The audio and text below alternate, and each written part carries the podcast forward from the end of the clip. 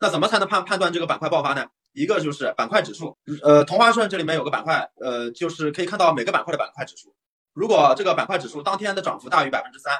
呃，甚至到百分之四、百分之四、百分之五的情况下，对吧？那就很明显，就板块属于第一次爆发。第一次爆发的话，那咱们咱们呃，第一次爆发的话，很容易，咱咱们及时分辨出来，就是板块里面的龙头是谁，然后第一时间介入。哪怕你当天没有第一时第一时间介入，那第二天就是也要找找机会来那个介入那个核心龙头。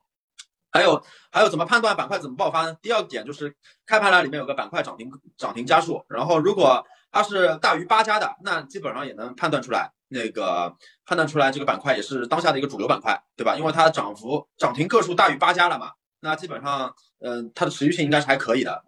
还有个就是呃板块的一个指数，板块的一个指数如果是持续性的趋势新高，那也是一个相当是一个加分项和持续性也是可以判断出来还是可以的。那你在主流板块里面玩。那你就是不太容易亏钱，对吧？还有个就是那个，呃，比方说一个新的板块里面新出来的一个概念，然后之前没有板块指数的，然后同花顺或者说什么那个通达信这种，给它新加了一个板块指数或者板块名字，那就代表市场上的一些主流资金在注意到这个板块了。它如果是新出来的板块，那加了新板块，加了新标签了，那代表这个板块应该是有持续性的，也是可以可这是一个一个关注的一个要点，也是一个加分项。